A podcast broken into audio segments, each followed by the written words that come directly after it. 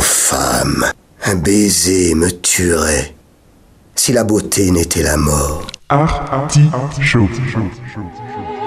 Artichaut.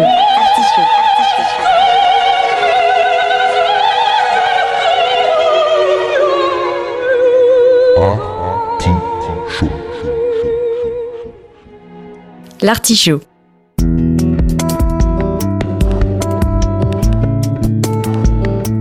La causerie culturelle de Radio Campus Angers. Cela ne doit pas vous troubler, monseigneur, car l'inquiétude et l'affection dans le cœur d'une femme sont toujours égales. Un lundi sur deux. De 19h à 20h.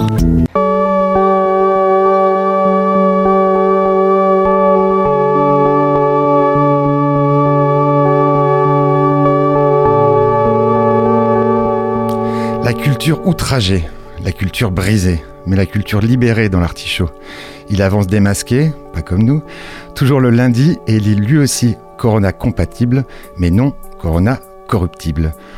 Au menu de ce 109e épisode, comme le temps passe, une causerie avec Nicolas Dufetel. Vous êtes l'ami de la culture dans l'artichaut. Puisque l'artichaut lui a déjà dressé le portrait, ce n'est pas le musicologue et néanmoins ami que l'artichaut reçoit aujourd'hui, mais l'adjoint à la culture de la ville d'Angers. Il y a un an, Nicolas Dufetel débarquait en politique quand un méchant virus débarquait dans nos vies. Il n'y a pas d'association. L'occasion d'évoquer avec lui ces drôles de destins croisés. Bienvenue Nicolas. Bonjour Gwen. Un grand merci parce que je sais ton temps euh, compté, précieux. euh, voilà. Dans Ouais. cette euh, situation un peu. Je suis très content qu'on ait l'occasion de se retrouver là autour de ces micros. euh, Parce que c'est vrai que les... paradoxalement, la, la situation fait qu'on n'a plus de vie culturelle. Cependant, on a une vie très mobilisée pour essayer d'aider tout le monde, de rencontrer tout le monde. Mais j'avoue que cette petite pause pour parler euh, de façon générale, presque un an après l'arrivée comme ça à l'élection, est fort bienvenue. Donc merci pour l'invitation. Comment as-tu vécu cette année justement? Parce que tu es élu en, en mars 2020, c'était au premier tour avec Christophe Béchu, donc c'est. C'est ça. Et tu prends tes fonctions euh, quand exactement? Alors en fait, bah, c'est waouh, parce que c'est vraiment une année euh, particulière pour tout le monde. Et hum, je pense qu'il faut se remettre euh, à l'esprit ce, ce premier tour très particulier, dont, dont certains euh, disaient qu'il fallait le tenir, d'autres disaient qu'il ne fallait pas le tenir. Et bon, aujourd'hui, euh, je pense que on montre bien qu'il fallait le tenir et que les élections devaient se tenir dans des conditions euh, parfois incertaines. Mais je me souviens franchement de cette tension qui, était dans les salles, euh, dans les bureaux de vote, un petit peu partout dans la ville. Euh, il s'en est passé des choses depuis, mais il s'est surtout passé qu'on n'a pas été installé tout de suite, puisqu'il fallait attendre le deuxième tour qui, lui, avait été décalé. Et c'est seulement le 25 mai, si ma mémoire est bonne, donc un petit peu plus de deux mois après l'élection au premier tour, que nous avons été installés. On était dans le flou. Euh, on ne pouvait pas siéger, d'ailleurs on ne siège toujours pas dans le conseil municipal, on siège toujours, on se réunit dans, le parking finalement euh, de l'hôtel de ville qui a été aménagé, et, et ça s'est presque instauré en, en normalité. Et cette crise, elle est, elle est violente, douloureuse, inédite, mais aussi parce qu'elle installe des nouvelles anormalités et des nouvelles normalités.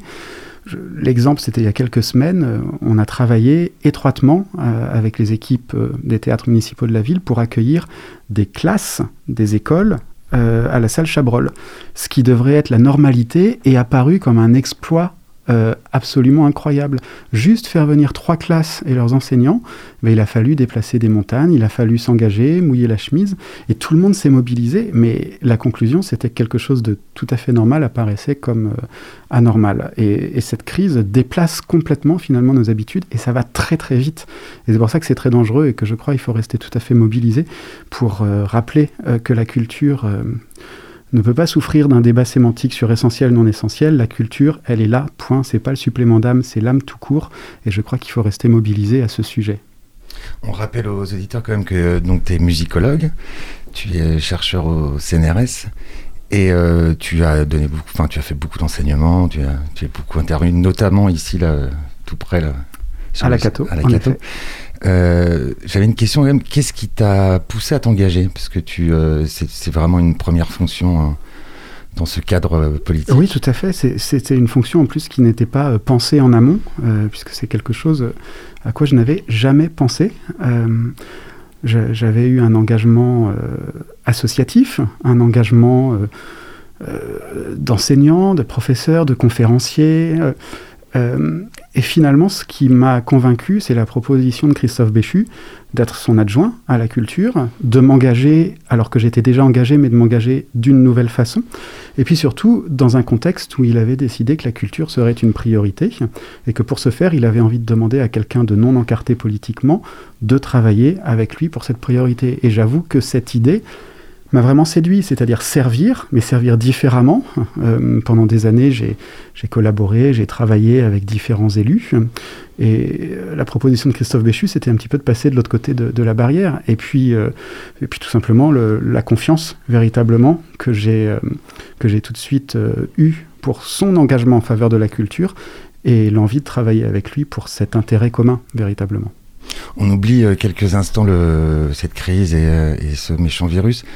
Euh, quand tu quand tu t'engages, est-ce que tu as des, des craintes? Est-ce que tu as des envies, des espoirs, des, des inquiétudes aussi par rapport à, cette fonction qui est, nouvelle Des interrogations, des, des, craintes, je ne sais pas, des interrogations. Euh, la limite entre l'interrogation et la crainte est parfois, est parfois légère parce que c'est lorsqu'on est face à l'inconnu. Et très clairement, je me suis demandé si j'allais réussir à, à, le faire, si j'allais, si je pouvais, si je savais faire cette, euh, dire ce métier, mais c'est pas du tout un métier, c'est une mission. Et ça, je, suis vraiment euh, assez strict là-dessus. Euh, être élu, c'est pas un métier, c'est une mission véritablement de service. Je, pense qu'il faut se souvenir toujours de l'étymologie de administrer. Euh, quand on administre, c'est qu'on donne quelque chose. On, administre un médicament, c'est ad, enfin c'est du latin quoi. Je, mm. C'est pas administrer, c'est administrer. Donc je pense que ce service, je me suis demandé si j'allais avoir le temps, si j'allais avoir les, capacités de, de, le faire de façon euh, organisationnelle. Des craintes euh, peut-être, elles se sont vite transformées en interrogations, et puis elles sont toujours là, parce que je pense qu'il faut euh, toujours se, remettre en question. Je, pense qu'on doit toujours interroger ce qu'on fait, pourquoi on le fait. Et là, je pense que ma formation, euh, qui est entre, entre la science et entre les arts, c'est-à-dire entre le sentiment et, la raison d'une certaine façon, elle est là pour m'accompagner quotidiennement. C'est-à-dire que j'aime parler avec une note de bas de page. Je préfère ne pas parler lorsque je suis pas sûr de ce que je dis, sauf quand je suis dans le domaine du sentiment et du ressenti. Mais, mais j'essaye de faire en sorte, euh, et c'est la définition du savant, de l'approche scientifique, même dans le domaine des arts, de parler avec une note de bas de page. Donc j'avoue que cette méthode, elle m'accompagne euh, quotidiennement et elle euh, répond peut-être à mes interrogations et elle rassure mes craintes. Est-ce que tu as eu des surprises, des vraies surprises euh, dans les deux sens, enfin dans les comme deux versants de la surprise, bonne et ou mauvaise, depuis un, peu plus d'un an? Des surprises, oui. Oui, euh, la première, ça a été le virus, quand même, parce que, voilà, je pense qu'il y avait deux solutions. Euh, enfin, il y avait deux résultats possibles par rapport à cette crise. Euh, soit on baisse les bras, soit au contraire, ça décuple l'énergie et ça décuple l'envie et ça donne encore plus sens. Et moi, j'avoue que je pense que cette crise, elle me motive encore plus parce qu'elle donne sens à mon engagement. C'était pas prévu, ça devait pas être comme ça, mais raison de plus lorsqu'on a un engagement au service de, l'intérêt général, de, la cité, et bah de s'engager. Donc euh, la, plus grande surprise pour moi, ça a été de, de, jamais baisser les bras, en fait. Et, et, je ne baisserai pas les bras. Je pense que voilà, il faut absolument qu'on reste là. Euh, pour accompagner tous ceux qui souffrent, et puis euh, tout simplement pour essayer de laisser entrevoir la lumière au bout du tunnel. Il est un petit peu long le tunnel, mais elle est toujours là. Et il faut qu'il y ait toujours quelqu'un qui répète si, si, regardez devant, regardez devant. Est-ce que tu peux nous rappeler ton fil rouge quand, euh, quand tu prends ce, ce poste, cette mission? C'est important parce que euh, tout à l'heure tu disais que c'est pas un métier. Je, je pense qu'en France, malheureusement. Euh, en tout cas, pas pour moi. bien sûr, mais on en fait un métier, c'est peut-être aussi que parfois que le, le bas blesse. D'ailleurs, Christophe Béchu a tenu à ce que je continue mon métier. Et ça, il, euh, il me l'avait demandé lors de notre première rencontre en me disant je souhaite que tu euh, travailles euh, avec moi parce que tu as ce métier-là et je souhaite que tu continues à le faire. Voilà. Et pour moi, c'est vraiment essentiel parce que c'est aussi ce qui nourrit mon action Euh, je veux dire, euh, il y a une théorie dans mon métier, il y a une action, et puis dans ma pensée euh, politique, puisqu'il y a une pensée politique, elle est clairement appuyée sur des travaux, sur des réflexions. Je veux dire, je suis universitaire à la base et on peut pas se, on peut pas se mentir là-dessus. Donc tu pourrais nous dessiner un peu ce, ce, paysage d'action, de, volonté que tu... euh, Décloisonnement. Je pense que déjà le, terme de décloisonnement, euh, qui peut être un peu un mot tarte à la crème, hein, j'en conviens, euh, mais il a une réalité à différents niveaux. Niveau par exemple des publics. Je veux dire, le décloisonnement, c'est le croisement. Euh, donc oui, il faut que les publics se croisent, mais c'est aussi dans les pratiques artistiques. On voit tout à fait que les pratiques artistiques d'un Thomas Joly, d'un Noé Soulier, pour citer les deux derniers qui ont été reçus ici, en tout cas parmi les deux derniers, bah, ils décloisonnent leurs pratiques. Euh, et ça, ça m'intéresse parce que ça rentre pas forcément dans les cases de l'administration et des demandes de subventions euh, des pouvoirs publics, par exemple. Et, et ce décloisonnement des pratiques artistiques, il est au cœur même de la création, parce que je crois que ce qui doit nous animer, c'est la création, encourager la création. Aller mettre un artiste dans une case, pour qu'il corresponde à des critères, c'est compliqué. Donc voilà, il y a cette idée de décloisonnement. Il y a aussi quelque chose qui m'accompagne beaucoup, c'est la philosophie de l'histoire. Euh, c'est quelque chose véritablement qui, qui m'intéresse beaucoup, que je ressens, que je vis au quotidien dans mes pratiques euh, artistiques et culturelles. On ne va pas opposer le passé au présent et à l'avenir. Je, me plais à voir l'humanité et l'animal euh, de la cité, l'animal politique qu'est l'homme, dans ce flux de l'histoire. Euh, un créateur contemporain se construit par rapport au passé, mais pas forcément en opposition systématique. Il y a une tradition un peu en France, au ministère de la Culture par exemple, c'est d'opposer ou de faire s'opposer la direction des patrimoines et la direction des créations. En plus, on met un S partout parce que plus on va mettre de S, plus on croit être inclusif, mais je crois qu'au contraire, plus on crée en fait des chapelles et on divise au, lieu de réunir. Mais ça, c'est pour un aspect euh, euh, autre. En fait, ce que je crois, c'est que véritablement, la tradition, le passé et la création peuvent aller ensemble. Euh, donc il y a ce rapport au patrimoine qui est très fort chez moi, mais ce patrimoine qui nous rassure, qui nous dit d'où on vient et qui nous dit où on va aller. Parce que, je veux dire, nos vieux bâtiments angevins euh, du XIVe siècle, euh, dont certains n'ont jamais, et ça je le regrette, fait euh, l'objet des soins nécessaires dans les années précédentes, mais depuis très très longtemps, hein, depuis des décennies, on a laissé en très mauvais état certains bâtiments qu'on va essayer de redorer. Ben, ils en ont vu passer des pestes noires, ils en ont vu passer des épidémies de choléra comme en 1832. Donc ils peuvent rassurer ces bâtiments. En plus, je vois qu'ils attirent les jeunes générations. Je pense par exemple au Festival du Grand Saut, dont, le pitch, c'est musiques actuelles dans des lieux patrimoniaux. Et le patrimoine, encore une fois, c'est pas que des vieilles églises, c'est pas que du Moyen Âge, ça peut être un patrimoine industriel, un patrimoine architectural du XXe siècle. Donc il y a cette envie de retour un petit peu aux sources, mais qui n'empêche pas du tout la création. Et, et donc ça, euh, j'y tiens énormément, et je pense qu'Angers est une ville phare euh, dans ce domaine. Et euh, on peut citer aussi, euh, puisque là, on va passer de l'idée au, concret, on peut citer aussi les enregistrements de de- d'albums, de, musique dans, dans des lieux... euh, Oui, tout à fait. On a lancé cette opération Angers pousse le son qui était, euh, ça répondait à la fois à mon envie de faire d'Angers un haut lieu d'enregistrement musical. Euh, Angers est une ville musique. hein. Il y a beaucoup de musique et dans le territoire national, on sait qu'à Angers il se passe beaucoup de choses. Donc, je, voulais vraiment qu'on sanctuarise notre ville d'Angers comme ville amie des artistes, notamment dans le domaine musical, où on allait pouvoir venir enregistrer tel ou tel album qui peut-être dans dix ans, je, je, l'assume, hein, sera un truc. ah, tu te souviens de l'enregistrement d'Yael Naïm en telle année ou de Rosemary Stanley ou de ou de Lojo, etc., etc. Et puis en plus, c'était une réponse directe à la crise. Et puis en plus, le troisième, la troisième strate, j'aime bien les penser en rhizome, comme ça, je, l'avoue, c'est peut-être un, un terme que j'aurais pu utiliser quand tu me demandais euh, une ligne rouge, mais la pensée rhizomatique est très importante pour moi. Donc la, la troisième strate, qui sont pas des racines, mais, mais véritablement euh, un autre élément, c'était que les Angevins et, la France entière allaient pouvoir découvrir des lieux qui sont fermés d'habitude. Donc, lieu d'enregistrement, soutien aux artistes et aux techniciens, et puis en plus révélation. Donc vraiment, c'est un peu les ingrédients comme ça de, de ce qu'on va essayer de continuer à faire. Mais c'est le cas aussi dans la danse, c'est le cas dans le spectacle vivant, c'est le cas dans l'art urbain, euh, parce que je voudrais revenir sur cette question d'accessibilité, de décloisonnement des publics. On a un outil merveilleux à Angers qui s'appelle la Charte Culture et Solidarité, qui va bientôt avoir 25 ans, qui est basé en fait sur des, des, fondements de, de, la politique socio-culturelle des années 90. Euh, c'est un super dispositif et je pense qu'à l'approche de ces 25 ans, il faut qu'on le renforce, qu'on fasse que encore plus il réponde à, à la période d'aujourd'hui, notamment avec la crise.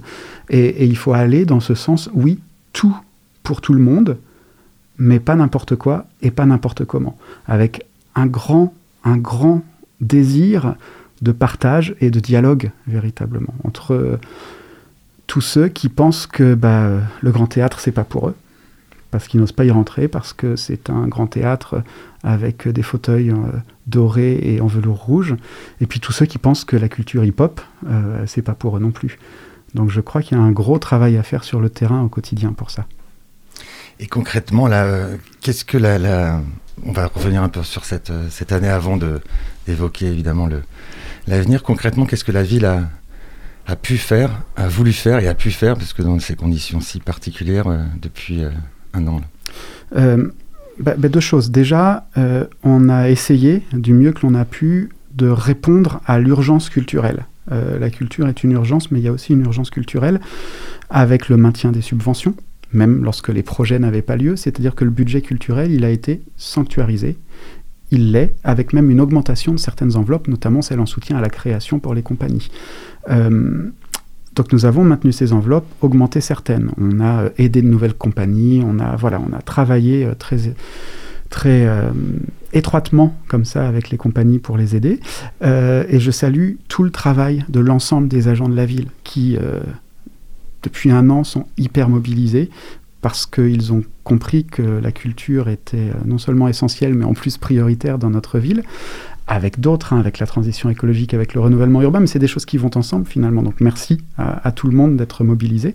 Et puis on a aussi quand même euh, mis en place des fonds d'urgence, des enveloppes d'urgence, une pour les trésoreries, et puis une programmation estivale, avec plus de 250 000 euros en plus rajoutés, pour programmer du théâtre, de la danse, de la musique au Jardin des Beaux-Arts. Donc on a fait ça.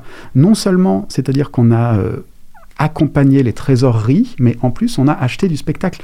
Souvent on me demande quel est le chiffre, s'il devait y avoir un chiffre euh, dont, dont, je serais fier. Alors je ne serais pas fier, euh, je ne sais pas, des, des, 350 spectacles annulés ou des, euh, dizaines de milliers de personnes qui n'ont pas pu voir des spectacles, des, dizaines de milliers de personnes qui n'ont pas pu euh, aller dans la rue à la fête de la musique. Par contre on a créé euh, plus de 10 000 heures euh, de travail, euh, de travail, point, cet été, entre les techniciens et les artistes, parce que la culture, c'est des gens, et derrière ces gens, c'est du travail, et c'est des crédits, et c'est une façon de vivre.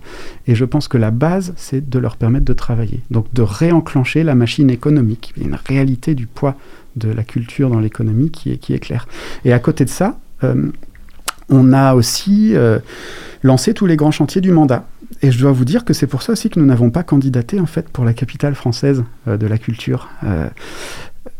On y a réfléchi et, franchement, je me suis dit que dans cette crise que l'on vivait, il valait mieux quoi? Concentrer toutes les énergies pour aider euh, nos locaux ici, concentrer euh, tous nos moyens humains et financiers pour la culture, pour aider comme ça cette transition, ou alors pour utiliser nos moyens et du temps pour euh, répondre à cet appel qui est super, qui est génial. Mais clairement, pour moi, c'est pas apparu prioritaire cette année. On verra plus tard si on le fait. Mais là, je pense qu'il fallait vraiment répondre à l'urgence plutôt que d'aller vers de la communication. On verra si euh, ce qu'on fait aujourd'hui porte ses fruits et si dans quelques années on candidatera. Euh, Peut-être, même certainement.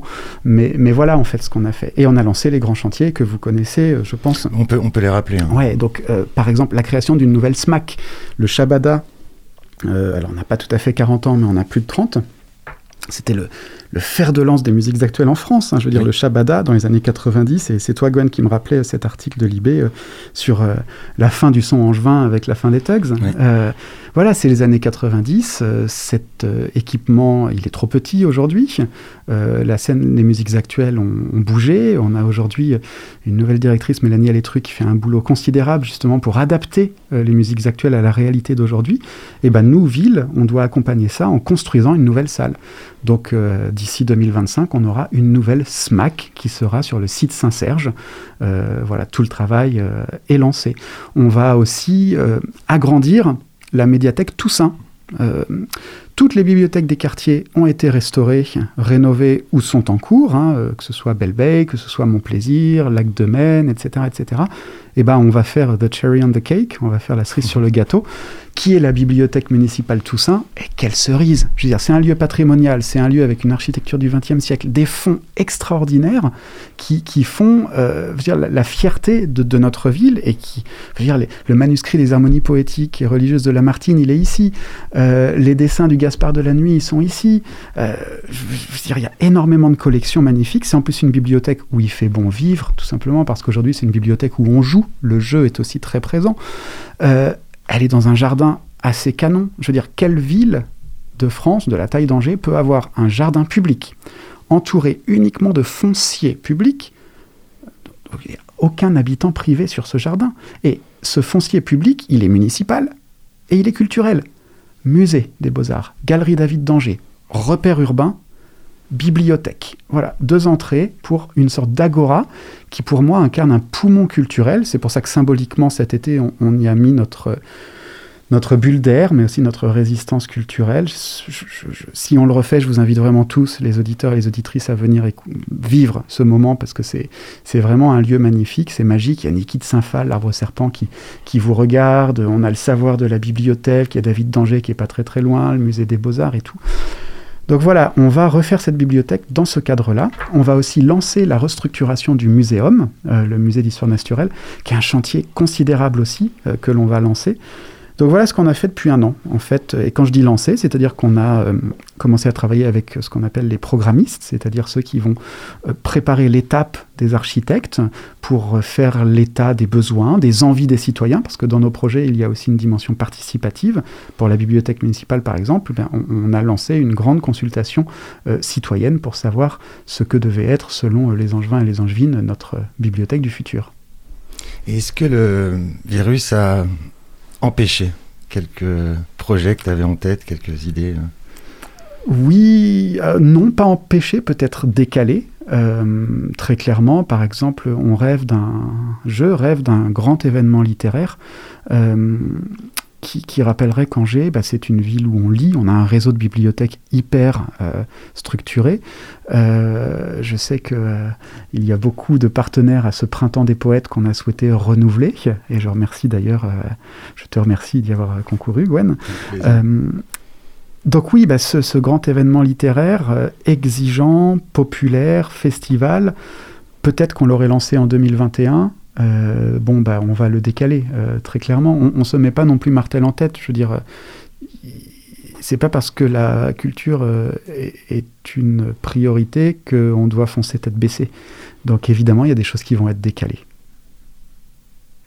Et tu as le soutien de toute façon indéfectible de, de monsieur le maire déjà, lui a mon soutien indéfectible. et je pense que c'est une équipe je, pense que oui, oui, le maire est, tout à fait euh, mobilisé sur ces questions. Euh, dès les premiers jours de, l'occupation du quai, par exemple, j'y suis allé dès le premier jour, dès que j'ai reçu, enfin, j'étais au courant que c'était en cours, mais voilà, dès que j'ai reçu le communiqué de presse émanant des, élèves du conservatoire, je rappelle que le conservatoire est de responsabilité municipale, euh, donc c'est ma responsabilité en tant qu'adjoint à la culture. Je suis allé les voir en leur disant que, bon, ils étaient dans une prise de, position euh, qui était illégale. Euh, en tout cas, pas la prise de position, pardon, l'occupation du quai a été initiée par les étudiants euh, des premiers cycles du conservatoire qui, et c'est un paradoxe, parce qu'ils sont majeurs, ne peuvent pas avoir cours en présentiel, alors que les mineurs, et c'était le cas d'une de leurs camarades, avaient le droit d'avoir cours en présentiel. C'est un trou dans la raquette je ne le comprends pas, c'est une décision nationale que l'on applique évidemment. Euh, donc les étudiants ont commencé à, occuper... Euh, jour et nuit, hein, d'ailleurs. Jour et nuit, au début, c'était maintenant il y a trois semaines, je pense, euh, il y a bien 15 jours. ouais, Donc j'y suis allé tout de suite, et leur première demande, enfin donc je leur ai dit, mais nous demandons aussi l'ouverture des salles, nous ne comprenons pas pourquoi les musées ne peuvent pas être ouverts. Je veux dire, le maire a signé une tribune dans le Figaro, hein, avec différents maires de France pour demander ça, bien avant l'occupation, donc c'est ce que j'ai dit aux jeunes gens qui, occupaient le quai. Et leur première demande, ça a été est-ce que le maire pourrait venir nous voir? Et le maire, quelques jours après, est passé les rencontrer. Voilà, donc euh, c'était il y a trois semaines, euh, en quelque sorte. Euh, on travaille quotidiennement, je veux dire, on rencontre des, des, porteurs, des associatifs, des artistes, des collectifs. Il faut aussi s'occuper du moral des agents de la ville d'Angers, plusieurs centaines dans les bibliothèques, au conservatoire, dans les musées. Euh, certains sont ouverts, comme la bibliothèque, comme le conservatoire, qui s'adapte. Et puis, à chaque fois, il faut s'adapter. Donc, euh, franchement, un grand chapeau à, la direction de la culture, parce qu'il y a aussi des gens qu'on mentionne jamais. Alors, il y a nous, les élus, mais il y a ce qu'on appelle les directeurs dans une mairie. Directeurs des sports, directeurs de la culture, etc., qui, eux, font une veille constante sur les règles sanitaires et les appliquent et transmettent les informations. on est sur les charbons ardents depuis un an, très clairement. Et euh, après la, pause musicale que tu vas nous présenter d'ailleurs, parce que ah c'est le choix de, l'invité. Donc on rappelle, vous êtes bien dans, l'artichaut avec euh, l'adjoint à la culture Nicolas Dufetel, qui a fait son choix de musique. Donc il va pouvoir euh, nous présenter le morceau et le groupe. On va écouter Aurélie et Quentin, alias Gris Cornac, dans une chanson qui s'appelle Tout baigne. c'est un coup de cœur. Euh, d'abord parce que j'étais au lycée avec Aurélie, voilà, en option musique à Joachim du Bellay. Vous saurez tout. et euh, bah, je trouve ça merveilleux de voir la trajectoire qui est la sienne depuis, euh, depuis ces années, d'avoir développé un univers musical et poétique franchement hyper touchant. entre le psychéchique et l'hypnotique, d'une certaine façon. Une espèce de nonchalance, de rêverie comme ça. Toi, Gwen, qui sait que je suis assez euh, propice aux rêveries baudelairiennes, euh, je pense qu'il y a quelque chose comme ça dans cette euh, peut-être prise de conscience d'autres réalités que celle matérielle qui est vraiment intéressante et que je retrouve dans cette musique. Tout baigne, tout baigne, on rigole, on rigole. Puis un univers musical que je trouve génial. Et puis concrètement, Grise devait en 2020 faire une tournée et elle a été annulée à cause euh, de la crise de la Covid. Euh, et c'est pour ça aussi qu'on a proposé de faire un clip dans le cadre d'Angers Pousse le son à Quentin et à Aurélie. Et on avait pu les voir en concert au, au château du Plessis-Massé, oui. dans le cadre des... Euh, oh, les bouffées d'art. Les bouffées d'art, voilà. Organisées par le département. Par le département. Et juste avant d'écouter Gris Cornac, Baudelaire, dont on célèbre cette année les 200 ans de la naissance. Et je te l'apprends. Ah bah écoute, euh, j'étais resté sur les 700 ans de Dante. Ce qui est bien aussi. Ouais, c'est pas mal. Mais 200 euh, ans de bicentenaire de la naissance eh ben. de, du grand, très grand Charles Baudelaire. Au bord des yeux, à fleur de nuit, dans la friche passe des libellules divines. Tout baigne, tout baigne, vaille que vaille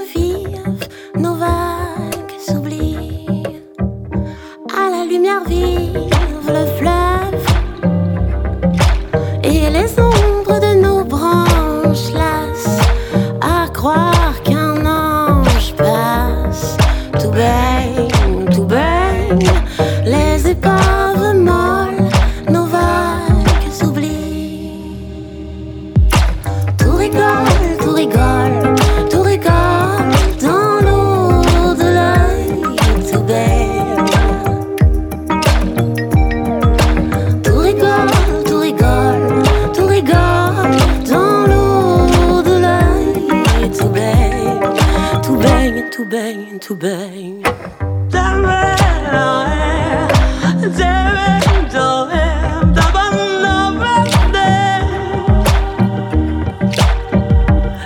Et la beauté touche du soir.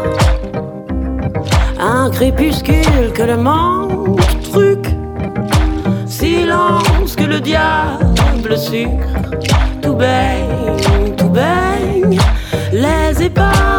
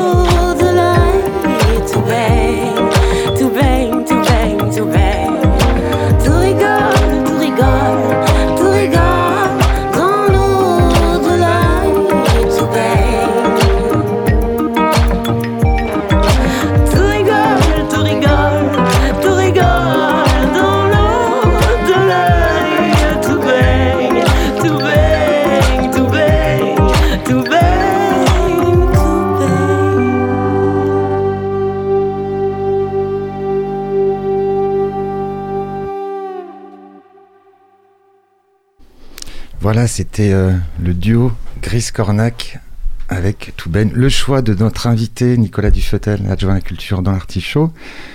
On va euh, poursuivre un peu cette, euh, cette causerie autour de, notre ami la culture qui est si malmenée en ce moment. On va peut-être parler de. Il y a un rendez-vous qui. Alors, je, je dis ça à chaque fois, mais c'est vrai que je ne mens pas à l'auditeur. Compte tenu de la situation du, euh, du couvre-feu, évidemment, nous ne sommes pas euh, en direct, donc c'est un petit peu en amont de la diffusion sur les ondes.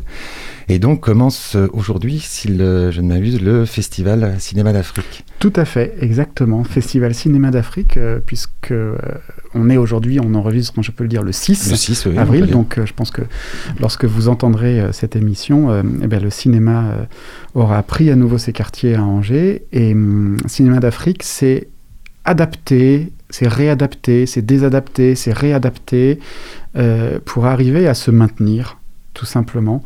Euh, Travail étroit, quand je vous disais qu'on a maintenu les subventions, euh, bah, Cinéma d'Afrique en est un exemple. Il y a même une petite augmentation euh, pour leur permettre d'avoir lieu. Alors, on ne peut pas se résoudre à que du numérique. Je veux dire, ça, c'est quelque chose. On a vu fleurir toutes les, toutes les initiatives numériques euh, sur les écrans, et bon, c'est bien, mais je veux dire, la culture ne doit pas être que ça. Et, euh, et moi, je ne me résous pas à faire que du numérique. Et donc, Cinéma d'Afrique, quand ils pourront et dès qu'ils pourront, il y aura de la rencontre, que ce soit avec des scolaires.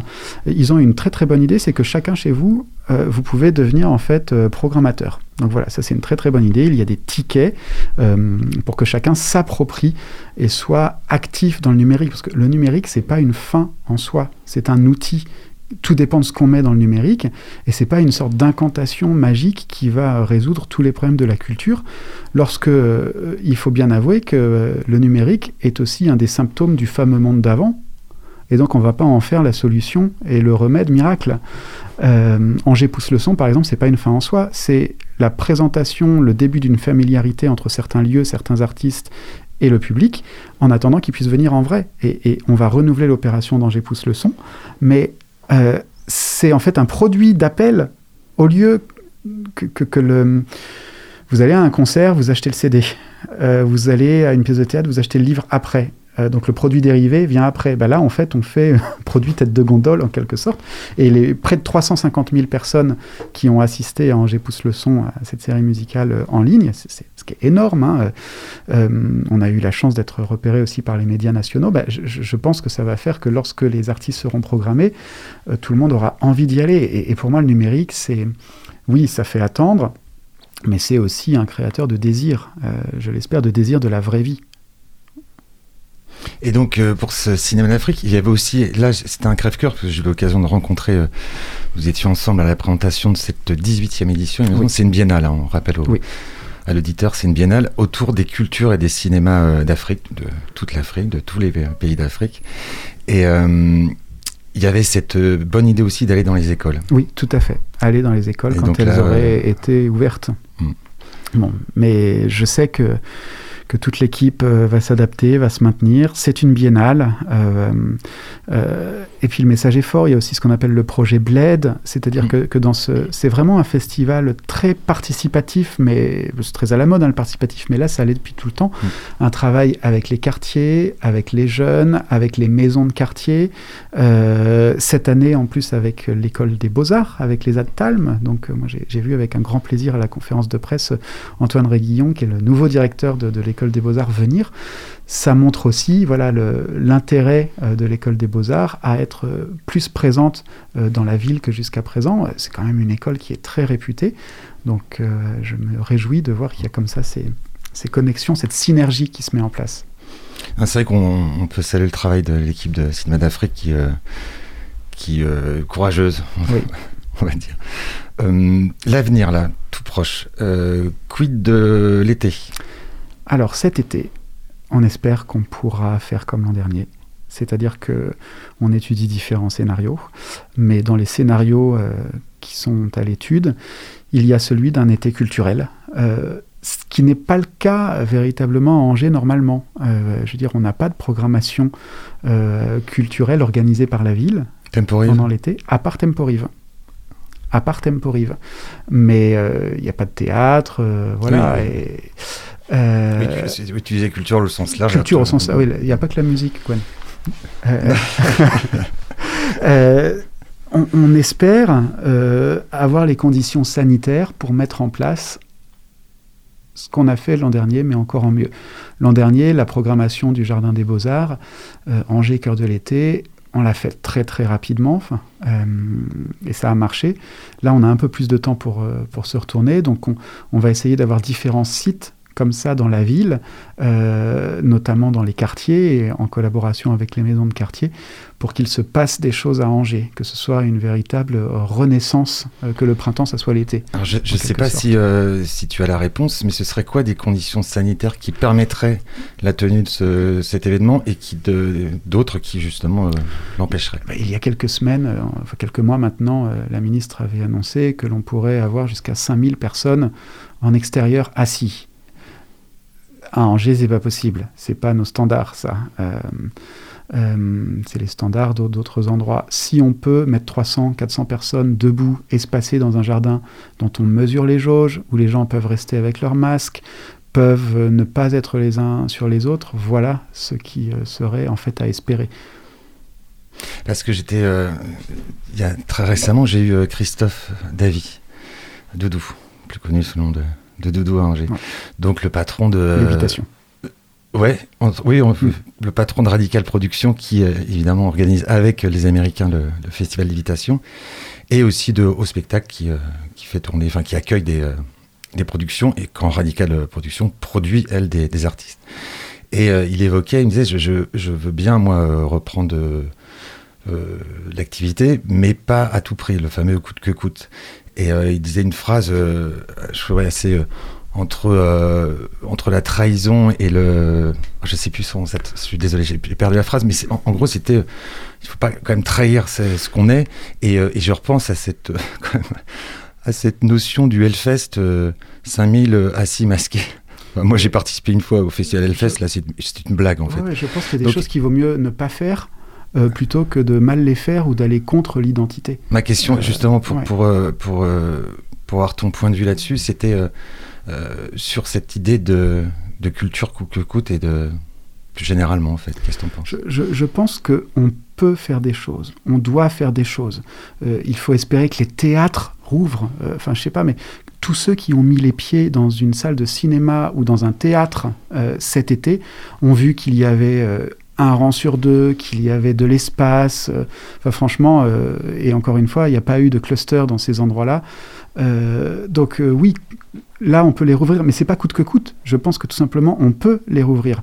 Après, évidemment, on va pas se mettre martel en tête et, et par exemple imaginer euh, 30 000 personnes dans les rues aujourd'hui, dans un mois, ça semble complètement infaisable. Et ça coûte que coûte, non, il faut pas le faire. Je suis sûr qu'on a façon d'organiser des choses pour donner du travail en fait aux professionnels de la culture et puis donner de l'évasion aux gens sans forcément passer par des modèles qui soient des modèles de masse. Voilà, euh, c'est peut-être ça. euh, euh, je, suis adepte aussi hein, d'un petit peu peut-être de, de sobriété. J'adore la fête, mais quand on peut pas la faire, vaut mieux attendre de pouvoir la faire que de mal la faire ou de la faire dans des conditions qui sont pas celles qu'on espère. Enfin, il y a rien de mieux pour casser quelque chose en fait. J'ai retrouvé, parce que je, c'est quand même mon métier, journaliste, donc il faut, il faut que je sois assez sérieux. J'ai retrouvé la phrase exacte de Doudou, c'était entre se réinventer, se trahir, il n'y a pas loin. Et je, j'étais assez d'accord avec lui. Et dans ce système de, de tout en ligne, on, on- on a pu en parler aussi avec Xavier Massé. euh, premier plan, est-ce que, est-ce qu'un festival de cinéma tout en ligne euh, ne dénature pas le- l'idée même du festival? Pour moi, clairement, si. Enfin, le cinéma, c'est l'émotion d'un écran, mais partagé. Et puis, c'est l'émotion d'un écran euh, dans une salle avec plein de personnes. Enfin, c'est pas le cinéma n'est pas du tout une pratique individuelle. Euh, les plateformes, si, mais c'est pas ce modèle-là dont j'ai envie pour euh, pour pour mes amis, dont j'ai envie pour moi, dont j'ai envie pour ma famille, dont j'ai envie pour les Angevins. Il faut qu'on se retrouve. Donc, euh, en- encore une fois, faisons pas des symptômes du monde d'avant le remède du monde d'après, Mais il n'y a pas cette crainte aussi euh, d'un autre mode de cons- consommation pardon, culturelle chez les plus jeunes qui peut-être se- s'imaginent que le cinéma, ce n'est que euh, une, euh, un visionnage euh, en, en solo devant son écran. Mm. Et euh, c'était une des craintes aussi de, de Doudou, c'est de l'année 2022 être surchargée. Il m'a dit, euh, elle est déjà pleine, parce que tout le monde va essayer de se rattraper. Mm. Et, il me dit, c'est presque pas une question d'argent pour les gens, mais de timing. Ça- On Ah on peut pas passer sa vie dans, toute la semaine dans les salles de. Donc il m'a dit que ça, ça l'inquiétait l'après euh, et que pour l'instant personne n'y pensait trop. Mais à cette après-crise, Ah ben, les, les conséquences de la crise, mais on le dit depuis un an, ça sera pas, euh, je parle en termes de saison 21-22, mais 22-23, 23-24. Là, la reprogrammation des salles de spectacle, si tant est que l'on puisse ouvrir en septembre euh, avec des règles sanitaires, etc., mais que les spectacles peuvent se tenir, ce qui n'a pas été le cas euh, depuis septembre, je veux dire, on doit reprogrammer des choses. Donc très clairement, et, il m'arrive à le dire à certains, euh, certains artistes, et d'ailleurs certains le disent eux-mêmes, ils doivent renoncer à certains projets. C'est-à-dire qu'il y a aussi une économie euh, au sens propre du terme. J'ai un répertoire avec 3-4 spectacles, et tous les deux ans, par exemple, je mets en place un nouveau spectacle qui s'agrège et qui s'ajoute comme ça, euh, avec un, un- un développement, mais vers l'extérieur. Moi, je dis à certains, mais peut-être qu'il faut que vous laissiez tomber un de vos anciens spectacles, parce qu'il n'y aura pas de place. Donc qu'est-ce que vous privilégiez? La création d'un nouveau spectacle et vous abandonnez le spectacle qui devait courir? Et certains l'acceptent, certains font le choix eux-mêmes d'ailleurs. Je pense que c'est, il faut être réaliste là. Euh, et, la réinvention, elle passe aussi par euh, nos modèles économiques d'accompagnement et de production des spectacles. Parce qu'à force d'accompagner des créations, des créations, des créations, bah, ces créations vont occuper le calendrier et on ne pourra pas faire tourner certains spectacles. Il y a plein d'artistes en fait qui ont arrêté de travailler des choses qu'ils devaient. C'est dur hein, pour un artiste de renoncer à, un spectacle sur lequel vous avez passé des années, parfois de, travail. Enfin, c'est- une perte considérable de temps et, puis une perte d'énergie émotionnelle. Ouais, puis il y a- un côté, alors il n'y a pas mort mais il y a un côté vraiment euh, crève-cœur. Et je pense à, à Thomas Joly, donc, qui, est, qui est- qui est venu il n'y a pas si longtemps à ce micro, qui, euh, qui évoquait le spectacle avec euh, Raphaël Lanader, Mm. elle, autour de Barbara. Mm. Et c'était, oui, bah, et Babix, le très talentueux Babix. Euh, et ça, ça devait tourner pendant des années et des années. Et il m'a dit, là, je- on va, je pense qu'on va, on va l'abandonner. Et, Oui. c'est- et ça doit être quand même assez. euh, alors, encore une fois, il y a. il y a- on parle de, de problème de riche, je. Je sais pas Non, mais il y aura d'autres spectacles, mais je pense qu'il ne faut pas minimiser ce que c'est que pour un artiste euh, l'abandon d'un spectacle. Par des. Euh, bon, parfois, certains seront peut-être très contents de laisser tomber un spectacle, mais, je veux dire, c'est l'abandon de quelque chose qui vous a accompagné pendant tant de temps, que vous avez rêvé, que vous aviez envie de partager, pour le public aussi. Je veux dire, il y a des spectacles euh, que peut-être on, ne pourra plus voir.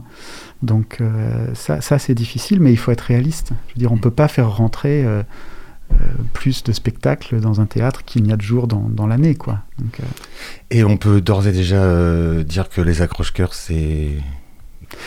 C'est mort. on ne sait pas.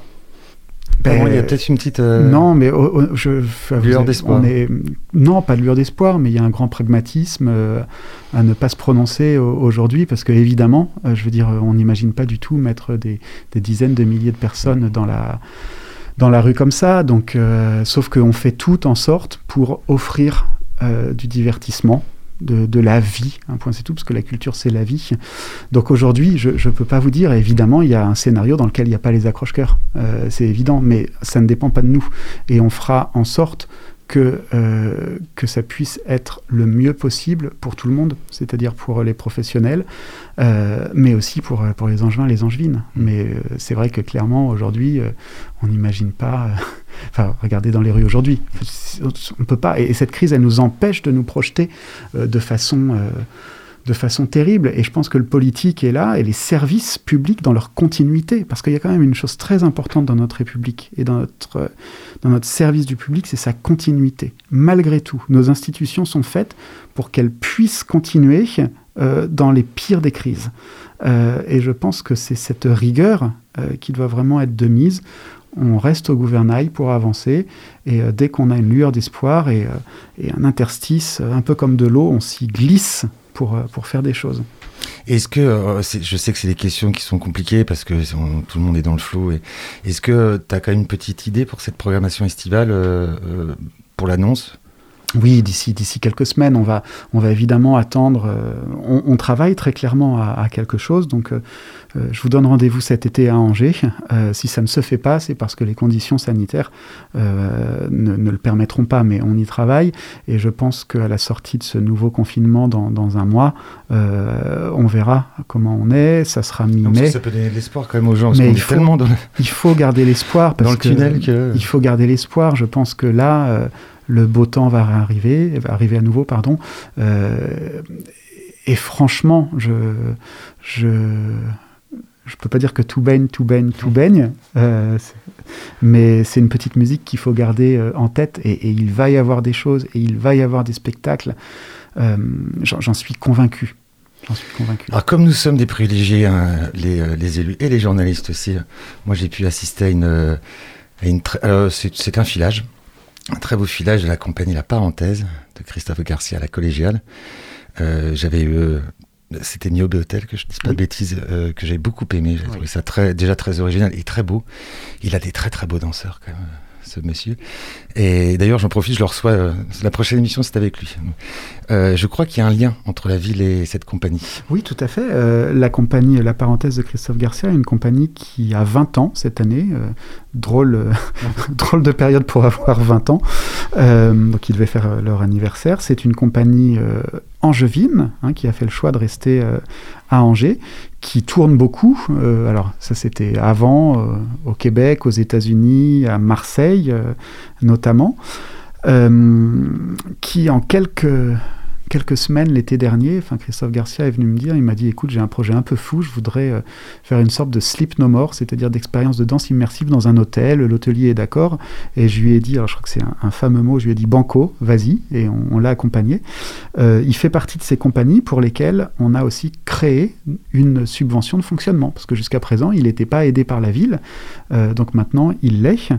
Et hum, c'est un, un chorégraphe qui a aussi une grande particularité, c'est qu'il il fait des EAC, alors des, enseignements artistiques et culturels de très grande qualité. Il faut voir Christophe Garcia et ses danseurs échanger avec les enfants euh, et avec leurs enseignants. C'est vraiment une expérience super qui est souvent basée sur les émotions.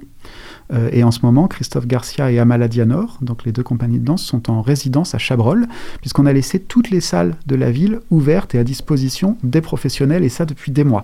Donc mise à disposition des lieux, mise à disposition euh, des, agents pour qu'ils travaillent.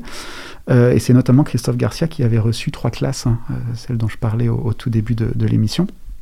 Voilà, ça fait partie du soutien aux, compagnies locales que, la ville eh bien, va continuer à faire. Et Christophe Garcia, je crois, euh, mais je ne veux pas dévoiler, mais a, envie de refaire ce Niebo Hotel qui t'attend plus. Donc je n'en sais pas plus, mais en tout cas, il va travailler. Et puis on va essayer de voir avec lui comment est-ce qu'on peut l'accompagner pour refaire cet événement qui avait beaucoup plu. Il y a un rapport au corps qui est vraiment euh, différent. Alors j'ai eu l'occasion de voir euh, euh, du théâtre dans, dans un hôtel. C'était pendant une journée particulière. C'était organisé par le NTA, donc dans plusieurs endroits de la ville, dont un, hôtel. Et on, pouvait assister à une, un petit bout de pièce comme ça. Mais cette danse-là, oui, c'est très, c'est tout de suite assez, euh, immersif, c'était oui, assez happant. Enfin, je sais pas comment, je sais pas trop Ouais, mais euh, prenant. Enfin oui, non, franchement, si- s'il peut Troublant dans le bon sens du reprogrammé, terme. il faut, il faut, il faut courir le voir. Mm. Euh, on va faire un peu de, de politique fiction, monsieur Dufetel. Dans un monde là où ça y est, la Covid euh, s'en est allée, euh, on est tranquille, on reprend tout normalement. Ce serait quoi là, les, pour les prochaines années les, les ambitions du, euh, de la joint et culture de la ville d'Angers Ça serait que, euh, les, que les habitants de notre cité s'approprient toutes les formes d'art euh, qui, qui existent sous toutes les formes à Angers, partout. C'est-à-dire qu'on aille écouter du rock et des musiques actuelles au Grand Théâtre. Euh, sous, les ors de la République. Ça serait que l'on aille écouter euh, les nocturnes de Chopin dans euh, un quartier, quelque chose de complètement inattendu. Ça serait cette liberté retrouvée non seulement de déplacement, de réunion, mais en plus liberté de d'enfreindre les règles sociales édictées. Vous savez, à telle culture correspondrait tel endroit et tel public. Et je rêverais très clairement, en fait, de bah, de cette découverte, de cet émerveillement possible de l'autre, de l'altérité. Euh, ça serait la redécouverte de notre patrimoine, qu'on puisse euh, organiser des conférences, euh, des, performances artistiques dans des lieux magiques comme euh, la chapelle Saint-Jean, comme le cloître Saint-Jean, comme la tour Saint-Aubin et sa salle cachée. C'est comme Harry Potter, il y a une salle cachée dans la tour Saint-Aubin que j'ai la chance d'avoir visitée et que j'ai très envie de partager avec tout le monde. Donc voilà, ça serait en fait de redécouvrir parfois ce qu'il y a derrière la porte qui est juste à côté de chez soi. C'est redécouvrir son voisin. Enfin, c'est vraiment euh, profiter à la fois des lieux cachés euh, qu'on va essayer de rouvrir et de restaurer, mais aussi de, de croisement euh, complet de, de tout ça. Ça serait le rêve que, que les enfants de Demos, hein, la, la centaine d'enfants qui participent à ce- cet orchestre dans les quartiers de la ville, puissent se produire place du ralliement et fassent la fierté de leurs parents. Euh, Enfin, si vous commencez à me lancer dans tous les rêves que j'ai, on n'a pas fini. Merci euh, infiniment. Merci. Nicolas d'être passé par l'artichaut. On va pas te, tu vas pas nous quitter tout de suite puisqu'il y a le fameux coup de cœur. On va commencer par le précieux Étienne. Euh, moi, c'est un ouvrage, enfin, c'est un livre que j'ai commencé euh, la semaine dernière. C'est de Jean-Miguel Piret et ça s'appelle Ossium, Art, Éducation, Démocratie. C'est sorti en février 2020 chez Actes Sud. Je vais vous lire la quatrième de couverture parce que je l'ai là. Le négoce envahit désormais nos vies, converti en temps de cerveau disponible. La rêverie, l'étude, la contemplation gratuite n'ont plus guère de place dans un univers entièrement marchandisé. Nous comprenons que cette mutation altère une part précieuse de notre existence, mais nous peinons à la nommer. D'origine latine, le mot négoce vient de nec osium, c'est-à-dire la négociation du loisir. Dans l'Antiquité, le loisir était pourtant considéré comme l'un des moments les plus désirables et les plus vertueux de la vie. Affranchis des tâches élémentaires, des préjugés, des croyances, des intérêts, les citoyens pouvaient se dédier à la quête du sens, de la beauté, de la sagesse. Notamment grâce à l'osium, studieux, il jouissait du plus haut degré d'autonomie et de désintéressement jamais inventé. Plus tard, au lieu de s'étendre à tous, l'osium se vit dénigré par la morale dominante qui le considérait improductif. En revanche, pour une minorité, il restait indissociable de la vraie liberté et de tout projet démocratique. Revisitant cette histoire méconnue, Jean-Miguel Piret montre combien la redécouverte du loisir studieux peut nous émanciper. Il se demande comment la République peut aider chacun à jouir enfin d'un osium fécond pour lui-même et pour sa contribution au bien commun. Longtemps jugée futile au pays de Descartes, l'éducation artistique représente ici la meilleure des initiations. Inutile, incalculable, irréductible, l'art n'est-il pas ce qu'il y a de plus réel, la plus austère école de la vie, et le vrai jugement dernier, comme l'écrivit Proust. Bah, il faut, pas, faut pouvoir passer après ça. Merci. C'est un, joyau, c'est vraiment un- et puis c'est vraiment une notion vraiment à, à redécouvrir et redécouvrir et toujours encore plus redécouvrir. Merci Étienne. Nicolas Dufetel, notre invité, son coup de cœur, ses coups de cœur, parce que ex- invité exceptionnel, j'ai dit voilà, privilège. Donc deux coups de cœur, c'est terrible parce que tu m'as, tu m'as ôté d'un coup de cœur potentiel. C'était euh, Christophe Garcia et la parenthèse. Donc bon, voilà. Euh, en entendant euh, annoncer que c'était la, la 109e émission, je me suis dit, bah, tout de suite, c'est l'opus 109 de Beethoven, euh, qui est une très très belle sonate de, de 1820. J'aurais pu avoir un coup de cœur euh, concernant Julien Gracq, mais je ne connais aucun texte de Gracq par cœur et pourtant il résonne très fort en moi. Mais j'ai envie de parler de Tania Moreau. Alors Tania Moreau, c'est une artiste qui est née en 1942. Elle n'est pas angevine, cependant, si vous fréquentez un petit peu la Doutre, vous avez peut-être vu, euh, près du quai d'ailleurs, une de ses grandes fresques. Euh, c'est l'immense façade derrière le quai, en noir et blanc, des caractères stylisés qui sont tirés de l'Apocalypse. Ne faites point de mal à la terre. Euh, Tania Moreau est une artiste euh, aux pratiques de vidéo, aux pratiques plasticiennes, aux pratiques de noise, euh, parce qu'elle c'était une DJ avant l'heure. Elle a réalisé cette fresque à Angers que l'on n'a pas pu inaugurer parce qu'elle a été réalisée à l'automne, je crois, en octobre ou en novembre. Euh, Tania Moreau nous a fait l'amitié et voyant euh, la priorité et l'importance donnée à la culture euh, par la ville d'Angers, de faire partie du jury de la première résidence en art visuel. Et mon coup de cœur, en fait, il est pour Tania Moreau, mais aussi au-delà aux arts visuels.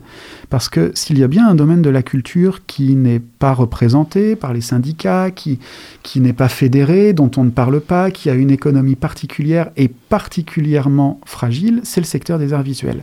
Et c'est quelque chose qu'on a très envie, que j'ai très envie de renforcer à Angers, avec la mise en place d'ateliers. Je veux dire, il y a aujourd'hui près de 10 ateliers où on- on accueille des artistes, des plasticiens, et on va continuer cette dynamique. Et Tania Moreau euh, devrait euh, venir en octobre pour euh, le lancement de, de la première résidence en art visuel de la ville d'Angers qui a été créée. C'est une bourse de 6 000 euros. Quand, je vous disais qu'on a créé des enveloppes, on a créé cette, cette enveloppe, hein, ce prix de la ville d'Angers, pour une artiste qui s'appelle Esmeralda da Costa, qui va venir cet été pour travailler, faire une exposition au repère urbain. Tania Moreau a été dans le jury, elle reviendra, et, j'ai bel espoir qu'en octobre, euh, à l'occasion de ces journées qu'on va organiser, de forums autour de l'art dans la ville, de l'art urbain, les fresques, euh, Angers, vous savez, ses échappées d'art, euh, on puisse se retrouver autour de secteurs dont on parle pas beaucoup et qui est pourtant drôlement essentiel.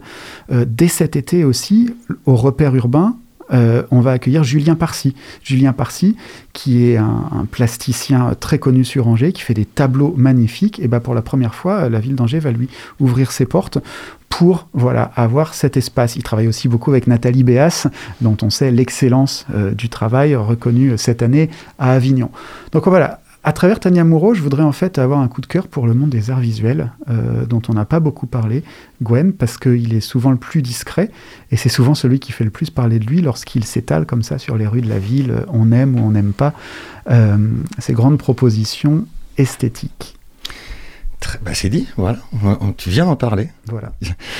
Euh, moi, c'est très rapide. C'est euh, l'album sorti en 2020. Je, peux- je- je pense que c'est le dernier d'Agnès Sobel, que j'ai eu la chance de voir au Grand Théâtre d'ailleurs, qui s'appelle euh, Myopia. J'aime beaucoup cette artiste. Je, je la trouve, euh, je trouve magnifique. On a relayé sur Radio Campus Angers.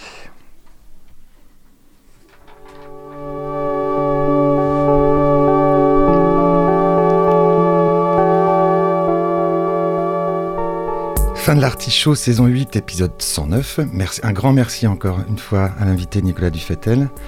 Merci au précieux Étienne à la technique, euh, Facebook, podcast qui arrive très vite. Euh, la rediffusion, c'est mercredi à 14h.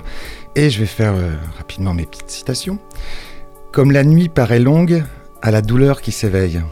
Horace. Si tu ne veux pas tomber en proie à la douleur, marche à sa rencontre. Lanza del Vasto. La douleur est un fruit. Dieu ne le fait pas croître sur la branche trop faible encore pour le porter. Victor Hugo. Mais qu'importe l'éternité de la damnation à qui a trouvé une seconde l'infini de la jouissance? Baudelaire. Et je vais finir par euh, euh, un vers que je cite tout le temps parce que je le trouve essentiel encore aujourd'hui. Ne te courbe que pour aimer. René Char.